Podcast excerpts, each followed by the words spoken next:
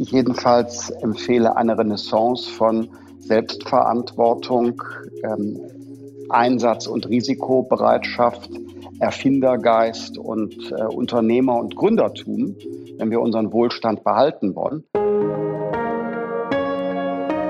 Chefgespräch, ein Podcast der Wirtschaftswoche mit Beat Balzli. Ja, herzlich willkommen bei einer weiteren Folge des Vivo Podcasts Chefgespräch. Mein Name ist Beat Balzli und ich bin der Chefredakteur der Wirtschaftswoche. Tja, die Nähe zur Wirtschaft kann in der Politik ziemlich anstrengend und mitunter gefährlich sein. Das erfährt der neue CDU-Chef Armin Laschet gerade schmerzhaft. Im Vorfeld der desaströsen Landtagswahlen im Südwesten musste er vom Mittelständlern masochistisch den Friedrich Merz-Anhänger spielen, während Teile seiner Bundestagsfraktion Person mit ihrer Wirtschaftskompetenz lieber sich selbst als die Allgemeinheit bereicherten. Masken und März sind für die CDU eine toxische Mischung. Da läuft es für eine andere unternehmerfreundliche Partei gerade besser. Womit wir bei meinem heutigen Gast wären, zum Thema Porsche kommt ihm das Wort Kulturgut in den Sinn. Mit den USA möchte er eine Handels-NATO gegen China gründen und Teile der Wirtschaft nehmen es ihm immer noch übel, dass er 2017 2017 aus den Verhandlungen für eine Jamaika-Koalition ausgestiegen ist. FDP-Chef Christian Lindner hält die Corona-Politik der Bundesregierung für ein Desaster. Wenn es nach ihm ginge, würden die Deutschen ihr Bier schon längst wieder am Tresen trinken. Hallo, Herr Lindner, schön, dass Sie heute bei mir sind. Hallo, ich grüße Sie, Herr Balzli. Herr Lindner, bevor wir über Wirtschaftspolitik in Corona-Zeiten und am Ende dieses Podcasts über Ihren größten Traum reden, müssen wir zuerst etwas Fundamentales klären. Schießen Sie los. Warum fahren Sie einen Verbrenner Porsche und keinen Tesla wie alle anderen?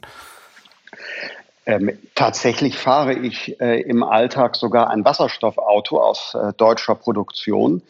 Aber ich äh, leiste mir ähm, auch automobiles Kulturgut. Für 500 äh, Kilometer im Jahr habe ich ein 40 Jahre altes Auto.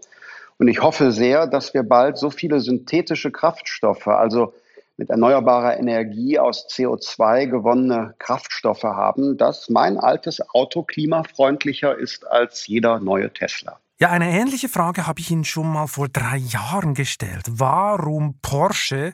Damals nahm sie tief Luft und dann begann eine Riesenschwärmerei. Aber hören wir doch gleich mal ins Original rein.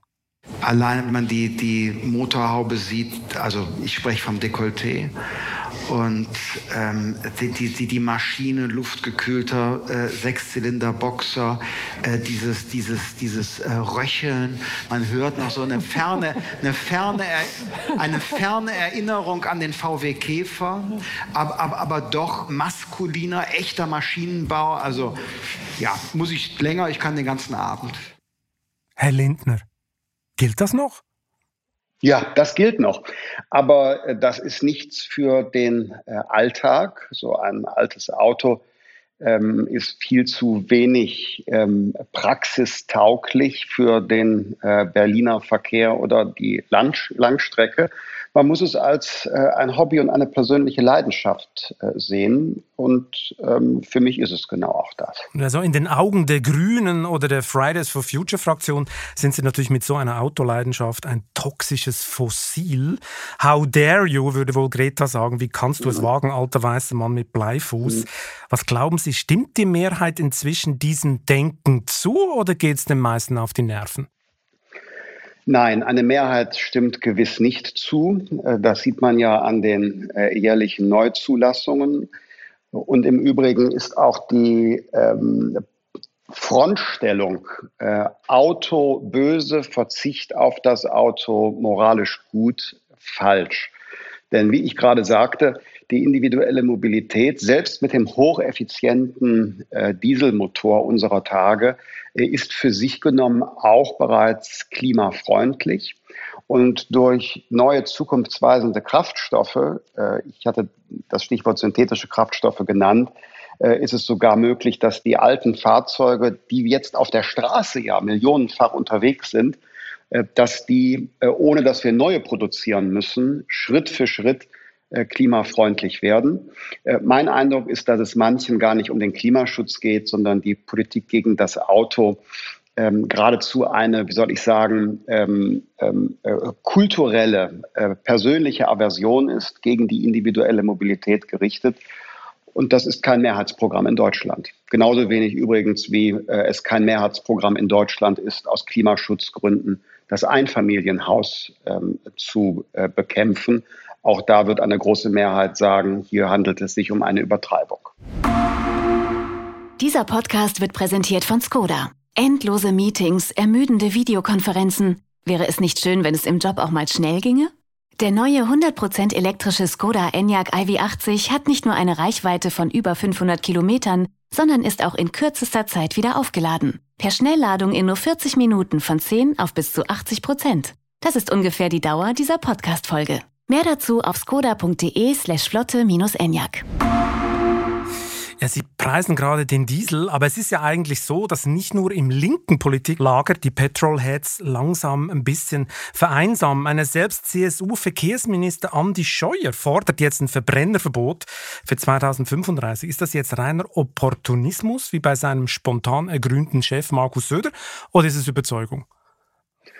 Das weiß ich nicht. Ähm, das müssen andere entscheiden. Äh, ich kann nur für äh, uns ähm, sagen, dass wir äh, Klimaziele erreichen wollen, aber wir müssen über den Weg miteinander diskutieren. Und nach meiner Überzeugung brauchen wir einen Technologiemix. Ähm, auf der Straße im Lastkraftverkehr ist Wasserstoff eine zukunftsweisende Option. In den Großstädten mit geringer Reichweite werden wir über batterieelektrische Antriebe sprechen. Aber noch auf eine längere Zeit wird der Verbrennungsmotor ein Rückgrat unserer Automobilbranche bleiben wenn nicht in Deutschland und Europa, so doch international für den ähm, Exportmarkt. Und deshalb macht es auch Sinn, weiter zu investieren in die Entwicklung dieser Technologie. Und wenn sie entwickelt wird, dann muss sie auch in Deutschland zugelassen werden.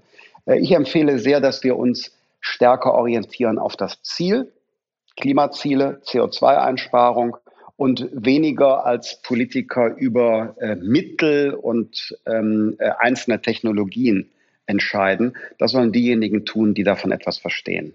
Ingenieure und Techniker. Genau, aber die Autoindustrie hat doch die Wende längst vollzogen. Volkswagen-Chef Dies hat gerade alle Bemühungen zum Thema Wasserstoff und synthetischen Treibstoffen eine Absage erteilt. Die Batterie hat gewonnen, lautet sein Leitsatz seit letzter Woche. Daimler ist auf demselben Weg. BMW ist jetzt seit gestern auch an diesem Weg. Kämpfen Sie da nicht ein bisschen auf verlorenem Posten für so ein paar Zulieferer, die den Schuss nicht gehört haben? Oder? Nein, äh, denn diese Entscheidungen der Unternehmen sind ja stark beeinflusst von den CO2-Flottengrenzwerten, Herr Balzli. Das sind ja politisch festgelegte äh, Größen in Brüssel, dass synthetische Kraftstoffe auf den äh, Flottenverbrauch und die Klimaziele eines einzelnen Herstellers nicht angerechnet werden. Insofern haben diese Unternehmen aus politischen Erwägungen heraus überhaupt gar keine Veranlassung, in andere Technologien zu investieren. Die sind gezwungen durch die Politik, sich einseitig auf den batterieelektrischen Antrieb festzulegen, während andere Unternehmen aus dem Ausland durchaus weiter technologieoffen sind. Und damit kein Missverständnis da ist, ähm, wir kämpfen nicht für den Verbrenner. Aber wir kämpfen auch nicht gegen den Verbrenner wie andere, sondern wir kämpfen für Klimaziele und für die Pluralität der Wege, ihn zu erreichen. Wenn ein Unternehmen wie VW sagt, wir konzentrieren uns nur auf den batterieelektrischen Antrieb. Auch dann, wenn in der Zukunft hoffentlich Technologieoffenheit im Marktdesign wieder vorgesehen ist, dann ist das deren freie Entscheidung. Und auf den Weltmärkten werden dann die Unternehmen wie Toyota oder äh, Hyundai, die auch Wasserstoff anbieten, ihr Angebot machen. Und dann wird man sehen. Sie haben ja gerade gesagt, Sie kämpfen nicht für den Verbrenner, aber Sie kämpfen auch nicht gegen ihn. Damit äh, positionieren Sie sich ja auch klar äh, äh, zum Beispiel weit weg von den Grünen, die natürlich den Verbrenner äh, ganz hart bekämpfen. Darum würde es mich mal wundern, ich meine, neuerdings äh, heißt es, die FDP ist so eigenständig positioniert. Ampelkoalition im Bund ist plötzlich denkbar, also unter anderem mit den Grünen und der SPD. Jetzt frage ich mich, Kann das ernsthaft eine Option für Sie sein? Das würde ja die Selbstaufgabe der FDP bedeuten, oder? So eine Liste des Grauens müssten Sie mehr mittragen, mehr Steuern, mehr Schulden, mehr Tempolimits, Eigenheimverbote, Mietendeckel, noch schnellere Verbrennerverbote, noch mehr Staat. Die Ampel auf Bundesebene ist doch eine Mehr, oder? Das stimmt. Gut. Mehr wollte ich eigentlich dazu. Ja, diese Spekulation, diese Spekulation kommt ja auch nicht von uns, sondern von Ihrer Schreibtischseite, also aus den Medien. Und sie wird von SPD und Teilen der Grünen auch äh, forciert. Und genau wie Sie sagen, da ist ja keine, keine Zuneigung zu unseren politischen Inhalten dahinter, sondern ganz im Gegenteil. Da wird die FDP so als ein Mehrheitsbeschaffer plötzlich gesehen von Sozialdemokraten und Grünen, die nichts im Sinn haben mit unseren politisch-inhaltlichen äh, Positionen. Äh, da die FDP aber ihre ähm, Koalitionsentscheidungen auf der Basis von Inhalten trifft, ist die Ampel eine rein theoretische Option, die wegen der praktischen Unterschiede äh, nicht die wahrscheinlichste Form äh, der Regierungsbildung sein wird. jedenfalls ähm, haben wir Grundsätze, die wir nicht preisgeben, nur um irgendwie zu regieren.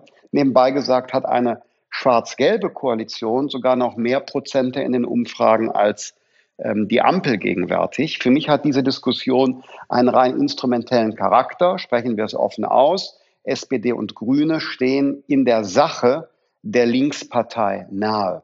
Und die grün-rot-rote Option ist real. Und um dadurch davon abzulenken, um auch Wählerinnen und Wähler der Mitte weiter anzusprechen, wird die Idee einer Ampel mit der FDP ventiliert obwohl in Wahrheit ganz anderes geplant ist. Okay, gut. Dann hätten wir das geklärt, auch für alle Zuhörerinnen und Zuhörer.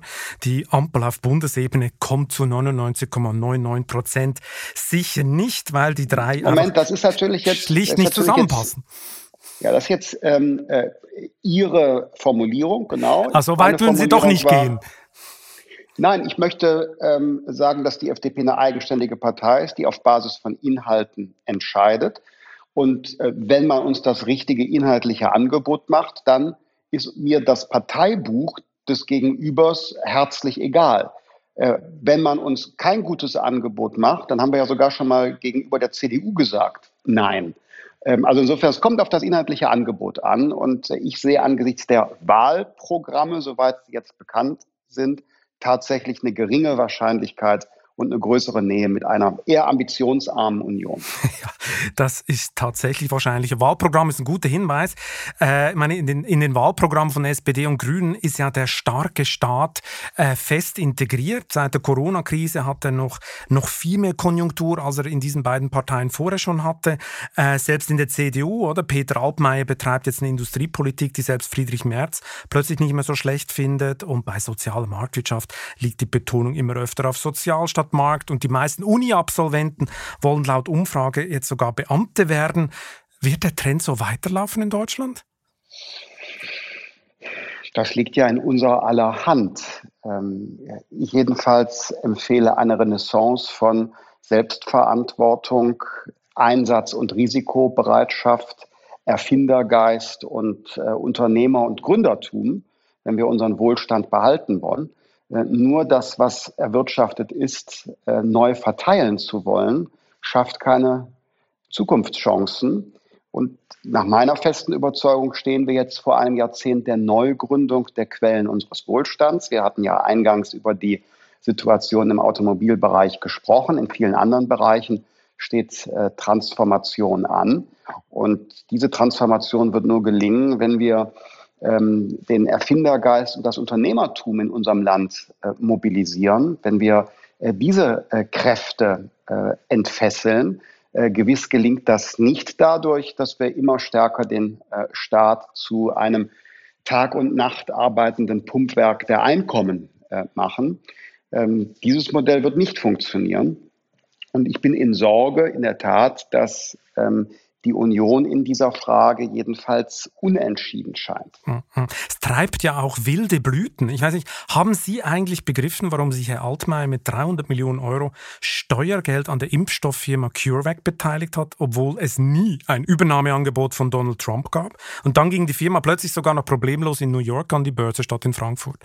Ich meine, ist so ist es. Total ähm, absurd. Das sind ja, es ist äh, unnötig in der Tat. Ähm, und äh, das zeigt eine ähm, äh, Übertreibung, äh, ein, ein, Missverständnis von starkem Staat. Äh, ich bin auch ein Anhänger des starken Staates übrigens.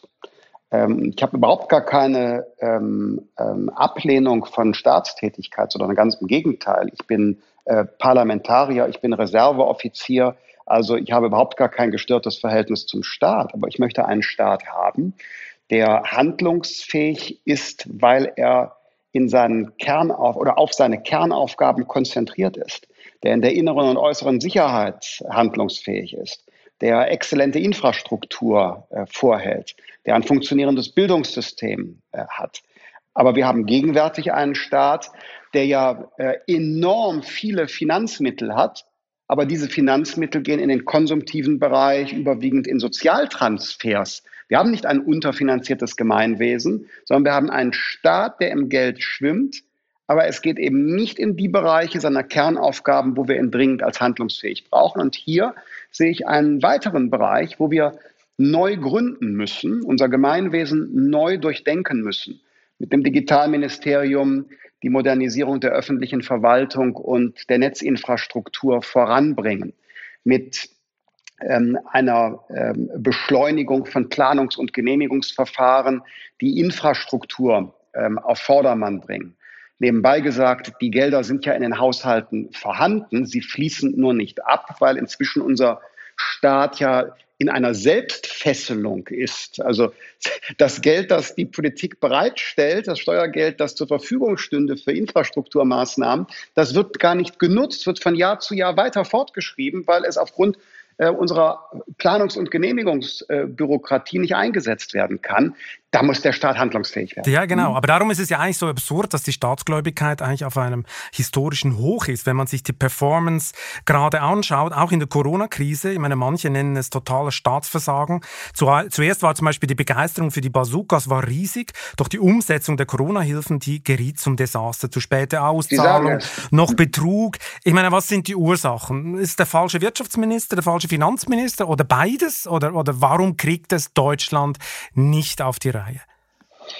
Ich will das gar nicht zu sehr personalisieren, aber äh, sicherlich hab, hat ein, ein, ähm, eine gewisse Managementkompetenz gefehlt. Und an Vorschlägen hat es ja nicht gemangelt. Ich nenne mal ein Beispiel.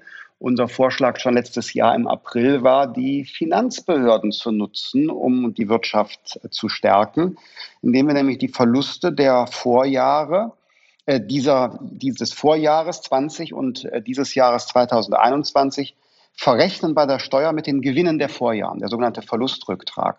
Da hätten wir kein Problem mit dem EU-Beihilferecht gehabt. Es wäre eine Art Plausibilitätsprüfung sofort mit eingebaut gewesen, denn jemand kann nur dann ähm, Verluste mit Gewinnen verrechnen, wenn er sie in den Vorjahren hatte, also das Unternehmen, der Betrieb äh, gesund war.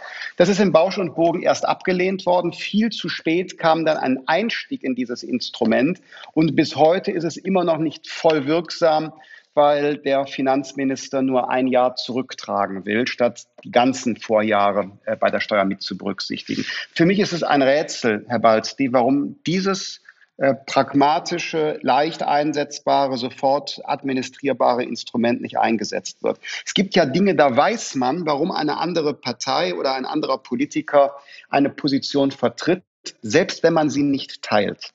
In diesem Fall Verlustrücktrag bei der Steuer weiß ich noch nicht einmal ein, ein Gegenargument, warum man es nicht macht. Es gibt ja noch eine zweite Großbaustelle, oder, wo man auch äh, denkt, das kann nicht wahr sein.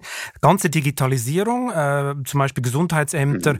melden teilweise noch telefonisch, die Software nicht eingesetzt. Das Robert Koch Institut äh, äh, muss händisch Excel-Tabellen herstellen. Die Software für die Überwachung der Impfstoffkontingente äh, wenden, glaube ich, sechs von 16 Bundesländern an.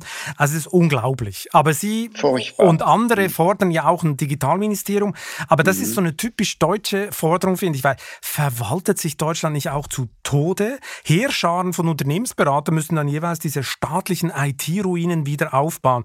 Manchmal habe ich das Gefühl, Stimmt das Anreizsystem im öffentlichen Sektor noch? Ich meine, ich bin ja vorbelastet. Als Schweizer mhm. weiß ich einfach, das Beamtentum haben wir abgeschafft. Und es ist exakt nichts passiert, sondern die Verwaltung ist noch agiler geworden. Diese grundlegende Debatte führe ich sofort mit Ihnen. Ähm, aber um, ja, können, ja, das können wir, können wir, können wir machen. Das äh, äh, bin ich sofort dabei. Dennoch will ich die Idee des Digitalministeriums nicht sofort zu den Akten legen, weil nach meiner politischen Erfahrung ähm, es ähnlich wie in der Wirtschaft im Projektmanagement jemanden braucht, der zuständig ist. Wenn keiner zuständig ist oder wenn alle zuständig sind, passiert jeweils nichts. Und wir erleben mit Blick auf die Digitalisierung, dass hier keiner den Hut auf hat. Niemand innerhalb der Bundesregierung koordiniert. Alle Ressorts haben ihre eigenen äh, nicht verbundenen IT-Projekte. Beispielsweise der wichtige Bereich der Immobilienwirtschaft die äh, entsprechenden IT-Projekte, Digitalisierungsvorhaben sind verstreut über die ganze Bundesregierung, statt dass an einer Stelle zentral über Standards und Verfahren, über Rechtsgrundlagen gesprochen wird. Aber es gibt ja auch keine äh, Konsequenzen. Wenn etwas nicht passiert, gibt es ja auch keine Konsequenzen. Ja, dann hat das Gesundheitsamt halt eine Excel-Tabelle, ist ja egal. Also so kommt einem das von außen vor. Das stimmt. Äh, ich hoffe, dass es sich jetzt ändert. Ähm, seinerzeit auch bei den Jamaika-Gesprächen, die Sie ja im Antexter schon gebracht haben, 2017 sind wir belächelt worden mit der Forderung, wir müssen Deutschland digitalisieren. Wir brauchen dafür eine Initiative innerhalb der Bundesregierung. Da hieß es Nein, auch seitens der Union. Einer von ungefähr 100 Gründen, äh, warum wir damals nicht zusammengekommen äh, sind. Jetzt gibt es dort ein Umdenken, weil es ist unabweisbar geworden, dass unsere öffentliche Verwaltung diesbezüglich nicht funktioniert und dass auch unsere Schulen Lernen auf Distanz mit digitaler Didaktik nicht in der Weise vermögen, äh, wie das im Jahr 2021 erwartet werden muss. Ich meine, wir diskutieren ja jetzt hier klassische Oppositionsthemen. In, in Corona-Zeiten mhm. hat man ja das Gefühl, Opposition ist auch relativ einfach. Gerade für eine FDP. Äh, man fordert einfach einen strikten Öffnungskurs. Dann kriegt man natürlich auch viel Applaus in der Wirtschaft. Sie haben in Baden-Württemberg ja auch sehr viel Zustrom gekriegt, auch aus der CDU, auch aus von Jungen. Ist es vielleicht auch nur eine Corona-Blase, dass die FDP jetzt Erfolg hat? Naja, letztes Jahr im Januar lagen wir auch bei äh, 10 Prozent in den Umfragen. Also insofern ist das doch ein relativ stabiles äh, Niveau, das im vergangenen Jahr aufgrund äh, der verschiedener besonderer Effekte, beispielsweise Fokussierung auf die Regierung äh, in einer Krise, unterschritten worden ist. Jetzt kommen wir auf das Vor-Corona-Niveau in äh, den Umfragen langsam äh, zurück. Ähm, und insofern sehe ich hier ähm, einen ganz grundlegenden äh, Zuspruch zu unseren Positionen, die sonst niemand vertritt. Also die Erinnerung an den Gedanken der Selbstverantwortung, äh, die äh, Orientierung auf Wachstum und Dynamik in der Wirtschaft durch wirtschaftliche Freiheit, Digitalisierung des Staates, Bildung statt Umverteilung. Also ich glaube, die Punkte kommen jetzt zurück. Und von der FDP erwartet man sich da gute Beiträge. Aber bei der Öffnungsstrategie würden Ihnen ja dann auch viele vorwerfen, ja, die FDP hat ja dann die Toten auf der Intensivstation nicht zu verantworten. Haben die recht oder?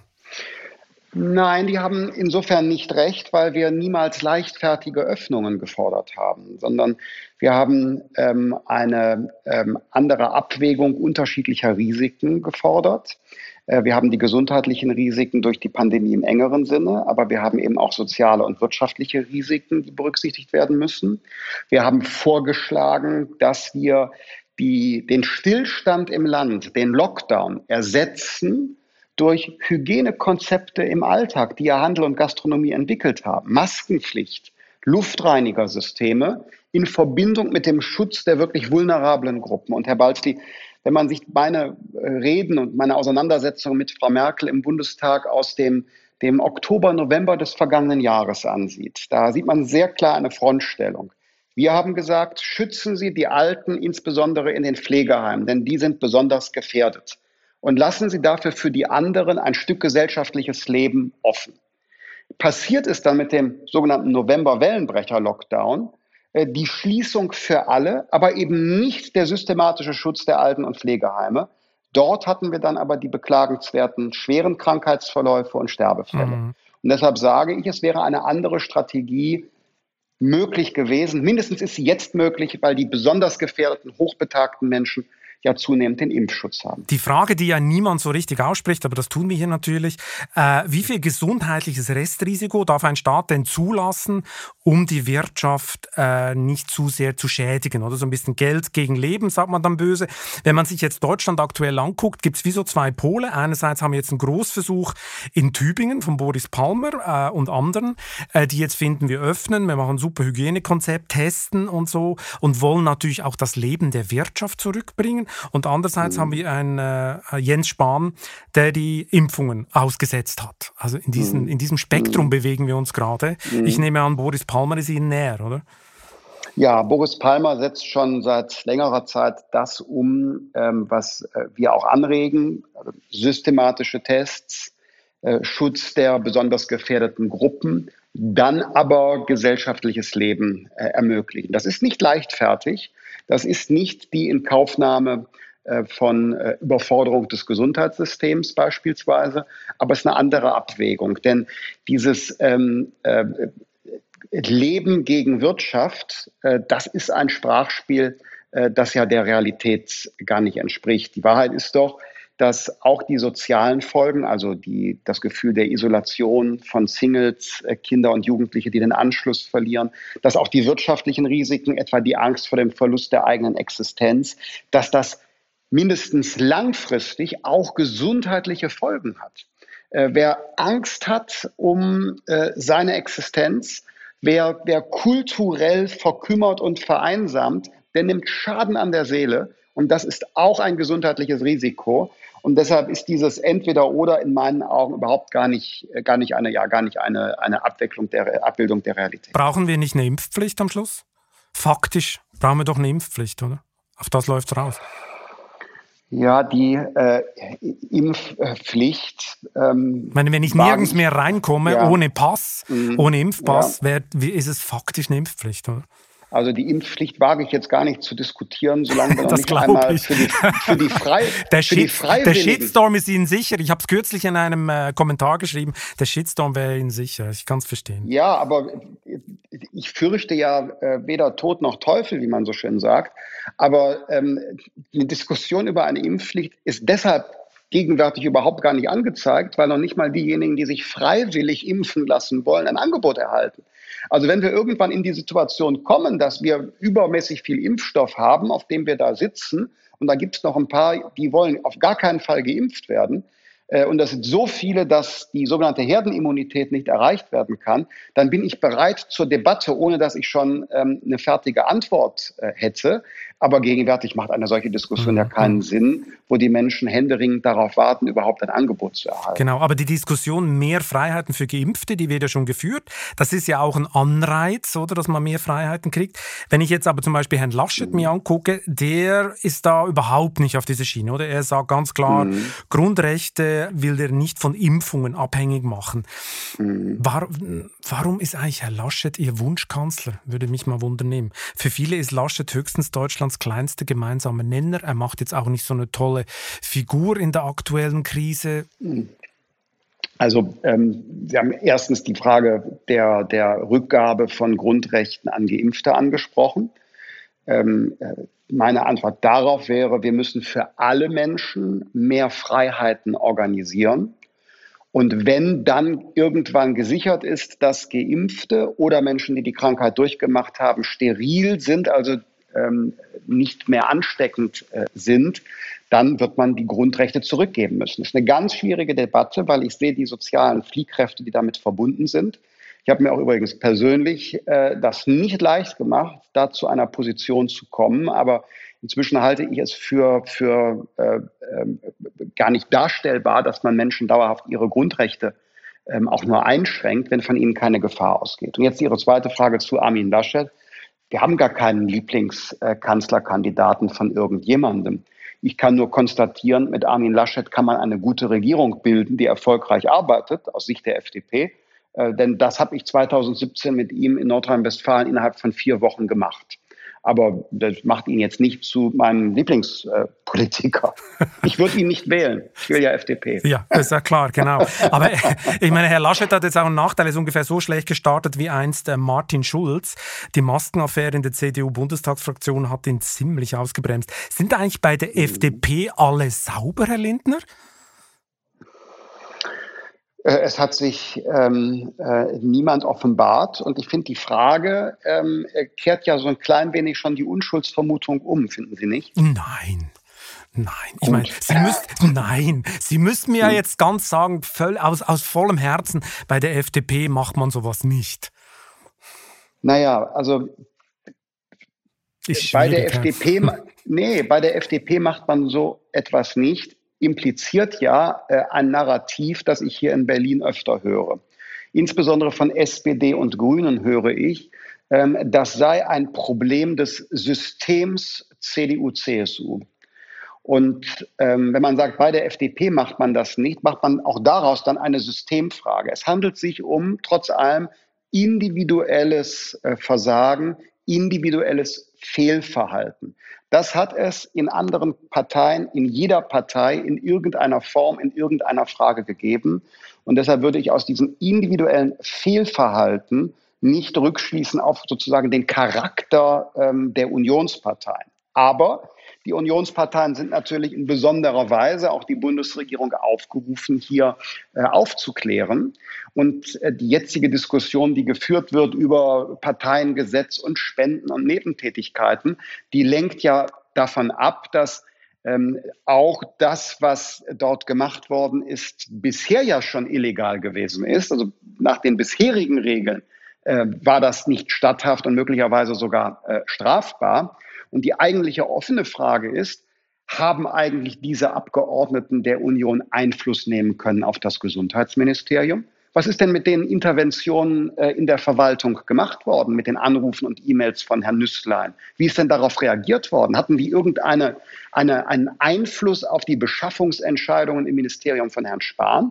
Das ist doch jetzt die entscheidende Frage, die auch im Interesse der Öffentlichkeit geklärt werden muss. Ich habe da keine Verdachtsmomente, mein guter Rat an die Regierung ist aber, einen mit richterlicher Unabhängigkeit ausgestatteten Sonderermittler einzusetzen, der im Ministerium die Akten einsehen kann, der Zeugen vernehmen kann und der noch vor der Bundestagswahl einen Bericht der Öffentlichkeit äh, vorlegt, damit hier jeder Restzweifel beseitigt hm. ist. Also härtere Vorschriften und noch mehr Transparenz bei Nebeneinkünften äh, haben Sie jetzt nicht äh, auf Ihrer Agenda. Apropos doch, doch, doch, ja, natürlich. Ähm, wir wollen ein anderes ähm, Lobbyregister. Wir sind ähm, absolut offen dafür, dass bei den Nebentätigkeiten auf Euro und Cent äh, veröffentlicht äh, wird. Das ist allerdings alles nicht neu, sondern ähm, seit äh, Jahr und Tag unsere Position. Gut. Apropos Nebeneinkünfte. Ich meine, Sie persönlich gehören ja zu den Spitzenverdienern im Bundestag. Kaum ein Kaminabend einer Privatbank, der ohne Sie auskommt, hat man das Gefühl. Gibt es eigentlich einen Plan B im Politikerleben des Christian Lindner? Ich meine, nach Thüringen Gate, als sich Thomas Kemmerich damals mit Hilfe der AfD zum Ministerpräsidenten hat werden lassen, stand ja auch Ihr Rücktritt im Raum. Haben Sie sich da mal überlegt, ich mache was ganz anderes? Nein, und mein Rücktritt stand auch nur für den Fall im Raum, dass äh, Herr Kemmerich äh, nicht jedes Zusammenwirken mit der AfD äh, ausgeschlossen hätte. Dazu kam es ja dann, ähm, dass äh, klargestellt worden ist, mit der FDP gibt es kein Zusammenwirken mit der AfD. Bekanntlich hat ja auch die CDU damals ähm, Herrn Kemmerich gewählt und die Vorgänge seinerzeit dann in Sachsen-Anhalt beim Rundfunkbeitrag. Das Zusammenwirken von äh, CDU und AfD hat gezeigt, dass die CDU dort noch Klärungsprozesse vor sich hat. Aber bezogen auf mich, nein, ich bin äh, gerne Parlamentarier und bewerbe mich jedes Mal wieder neu um ein Mandat bei den Bürgerinnen und Bürgern. Und solange ich dort und von meiner Partei das Vertrauen geschenkt bekomme, setze ich gerne meine Arbeit im Parlament fort. Wenn man so heftig angeschossen wird, äh, wie macht man das eigentlich? Braucht man da manchmal einen Coach oder reichen ein paar Freunde und ein paar gute Flaschen Wein? Oder wie, wie verarbeiten Sie das dann? Ja, mit den Freunden und dem Wein, das, äh, das liegt mir näher. also kein Coach. Was ist, wenn es diesen Herbst bei Ihnen nicht so nicht klappt wie, ge, wie gedacht und Sie wieder in der Opposition landen? Kommt dann der Plan B zum Zug und Sie werden vielleicht doch noch Unternehmer? Nein, ähm, es ist ja dann in vier Jahren schon wieder eine Wahl. Okay. Also kein, keine 911 restaurieren, das wäre ja was für Sie, oder? Ich habe große Freude am, am Unternehmertum ähm, und äh, ich war das ja auch in der Vergangenheit schon einmal und ähm, ich äh, äh bin nicht äh, fantasielos, was äh, Beschäftigungen jenseits der Politik angeht. Aber ich habe keinen konkreten Plan B, sondern ich habe einen Plan A. Ähm, dieser Plan A heißt, ich möchte gerne meine Partei in die Regierung führen. Äh, für das Land wäre es gut, das gelänge schon in äh, diesem Jahr im Herbst. Aber ich bin mit 42 Jahren ähm, ähm, glaube ich, noch nicht zu alt ähm, und äh, hinsichtlich meines Nervenkostüms und äh, meiner Energie auch ähm, äh, durchaus noch in der Lage, im Zweifel auch dann weiterzumachen, okay. wenn meine Partei und Fraktion das wünschen. Sie haben also die Resilienz, noch eine Niederlage einzustecken, womit wir bei der Ultima... Was heißt, ah, Moment, Moment, Moment, Moment, Moment, Herr Balzi, was heißt Niederlage? Ähm, wenn die FDP bei der Bundestagswahl, wie aktuelle Umfragen zeigen, 10 Prozent erzielt, was ist daran eine Niederlage? Ja, wenn, wenn. Aber Herr Lindner, das, aber Herr Lindner, das sind ja erst Umfragen. Sie wissen ja, die Umfrage von heute ist morgen eine andere. Das stimmt. Nur es kann der Fall eintreten, dass die FDP einen Wahlerfolg erzielt, aber trotzdem es in unserem Land eine neue große Koalition, also Schwarz-Grün, gibt, die eine Mehrheit haben. Das. Ähm, das wäre fürs Land nicht gut. Äh, und deshalb arbeiten wir ja dafür, dass es diese schwarz-grüne Mehrheit ohne uns nicht gibt. Darum meine ultimativ letzte Frage jetzt an Sie, Herr Lindner, überhaupt nicht politisch.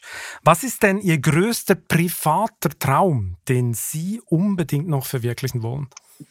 Reiten lernen und das gut können. Herr Lindner auf dem hohen Ross. Äh, nein, das war mhm. jetzt. Äh, äh, Immer dieses. Diese das fürchte ich, der lag jetzt, ja, aber der ja. lag jetzt einfach auf der Hand. Sorry, sorry. Nein, ja. Herr, Lindner, Herr Lindner will reiten lernen. Ich mache jede Wette. Äh, wir haben viele Zuhörerinnen und Zuhörer, die ihm da gerne einen tollen Reitlehrer empfehlen. Herr Lindner, vielen Dank fürs Gespräch. Hat viel. Spaß gemacht und bis zum nächsten Mal. Ja, alles Gute für Sie. Danke. Tschüss. Tschüss.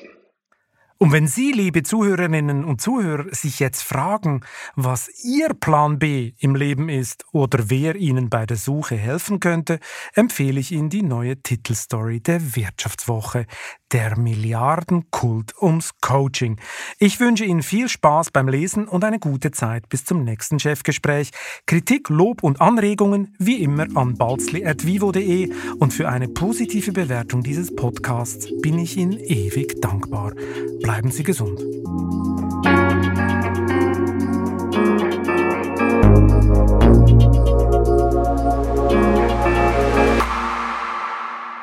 Diese 40 Minuten wurden präsentiert vom neuen Skoda Enyaq iV80, der in dieser Zeit per Schnellladung wieder von 10 auf bis zu 80 Prozent geladen ist. Mehr Informationen auch zum Geschäftsfahrzeugleasing von Skoda finden Sie auf skoda.de slash flotte-enyaq.